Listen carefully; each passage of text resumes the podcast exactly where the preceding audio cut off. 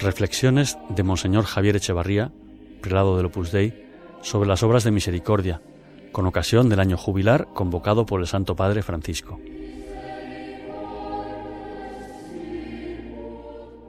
A lo largo de este año, estamos procurando que la misericordia de Dios deje huella en nuestra vida interior y se traduzca en obras. Como decía San José María, es en las situaciones ordinarias donde se fragua el ambiente más adecuado para hacer presente esa bondad de Dios. O lo encontramos allí o no lo encontraremos nunca. Así, la convivencia con los demás y el lugar laboral o familiar se transforman en ocasiones para identificarnos con Él y, con esa palanca del amor, elevar el mundo a Dios.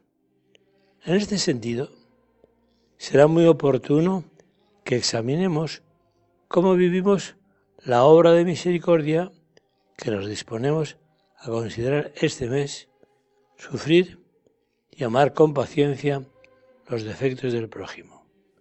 Amor y sufrimiento resultan dos realidades difícilmente separables. ¿Quién no ha sufrido por amor a un cónyuge, a un hijo o a un amigo? A veces, esta singular combinación puede resultar un misterio, pero Jesús, desde la cruz, nos demuestra que ese fue el camino recorrido por el mismo Dios. Conscientes de que el Señor sabe más, cuando nos enfrentemos a este misterio en medio de lo cotidiano, miremos la cruz, que será fuente de paz.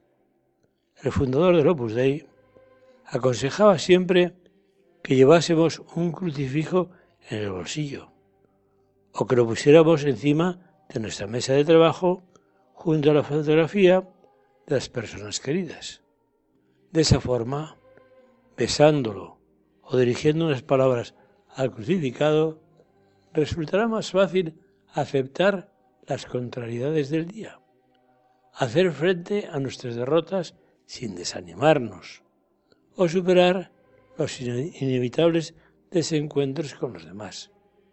San José María añadía que no hay que soportar al prójimo, sino amarlo para recorrer con él su camino cotidiano. Perder el miedo a la cruz, amarla, abrazarla sin temor cuando llega en las situaciones ordinarias o de manera extraordinaria, nos agrandará el corazón y así acogeremos a los demás cuando más lo necesiten.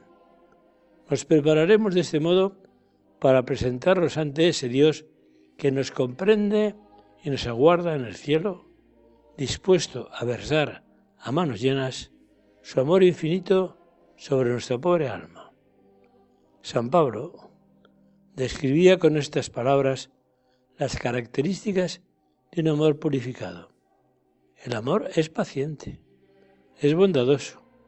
El amor no es envidioso, ni jactancioso, ni orgulloso. No se comporta con rudeza, no es egoísta, no se enoja fácilmente, no guarda rencor amigos y amigas. Si deseamos en serio el bien de los demás, comprenderemos que ante el hermano débil no hay espacio para las prisas, las críticas o la impaciencia. Aunque quizá pretendemos moldear al prójimo a nuestro gusto y con facilidad nos puede molestar su persistencia en los mismos defectos, no es verdad que Dios ha tenido y tiene más paciencia con nosotros?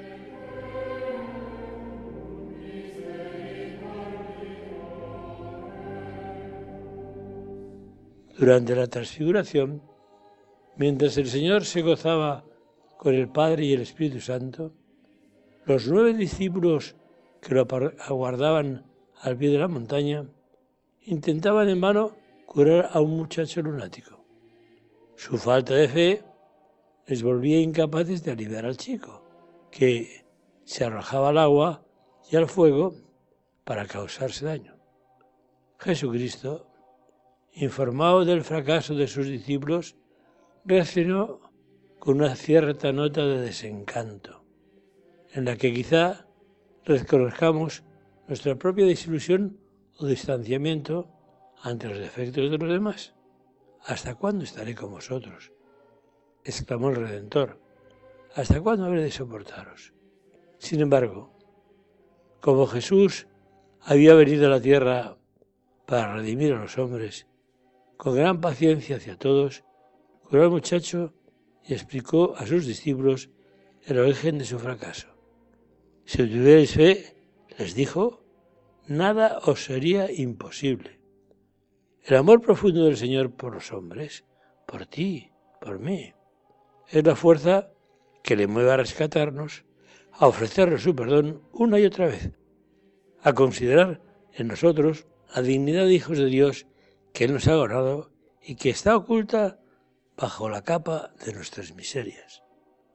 Siguiendo los pasos de Cristo, no nos apartemos ante los defectos del prójimo y, sin victimismos, comprendamos que no se trata de soportarle, sino de acogerlo con humildad. Miremos a los demás con los ojos benignos con los que Dios les mira y nos mira, no con los nuestros. Si con facilidad nos surge la crítica interna o nos creemos incapaces de sobrellevar por más tiempo el carácter de esta o de aquella persona, cuidemos mejor nuestro examen de conciencia personal. Que no se conoce bien, que no busca la humildad, tiende a ser intransigente con los demás. Sobre esto, San Agustín escribió que es mejor un pecador humilde que un santurrón soberbio. Recuerdo que San José María solía recogerse frente al sagrario unos minutos también al final del día, antes de retirarse a dormir, para concretar el balance de su jornada. Esos instantes ante el Señor le ayudaban a recordar las ocasiones en que podía haberse dado más a los otros y pedía perdón a Dios y ayuda para afrontar mejor el día siguiente.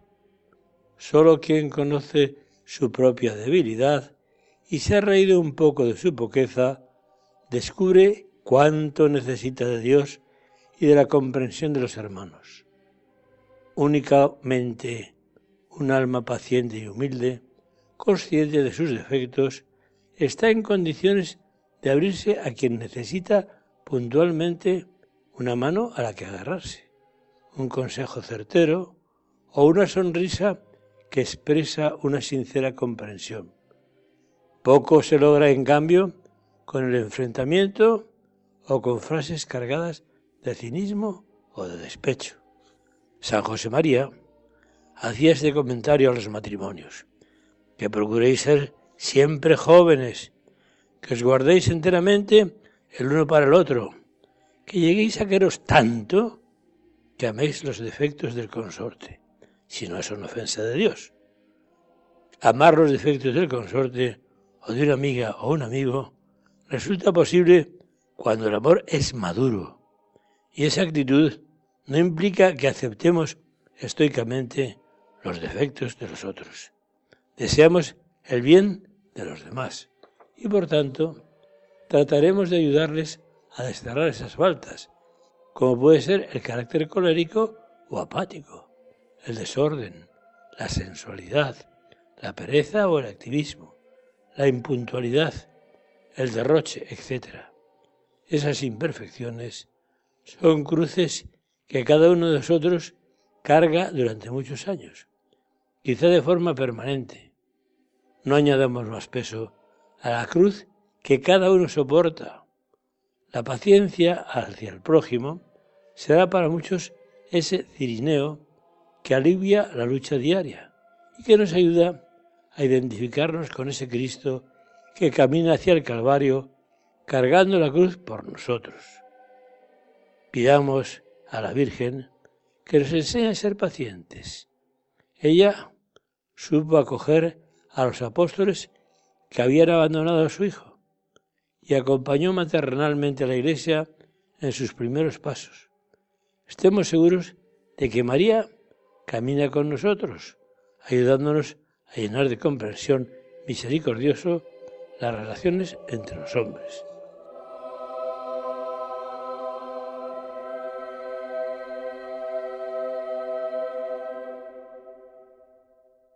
Este audio ha sido ofrecido por la Oficina de Información del Opus Dei en Internet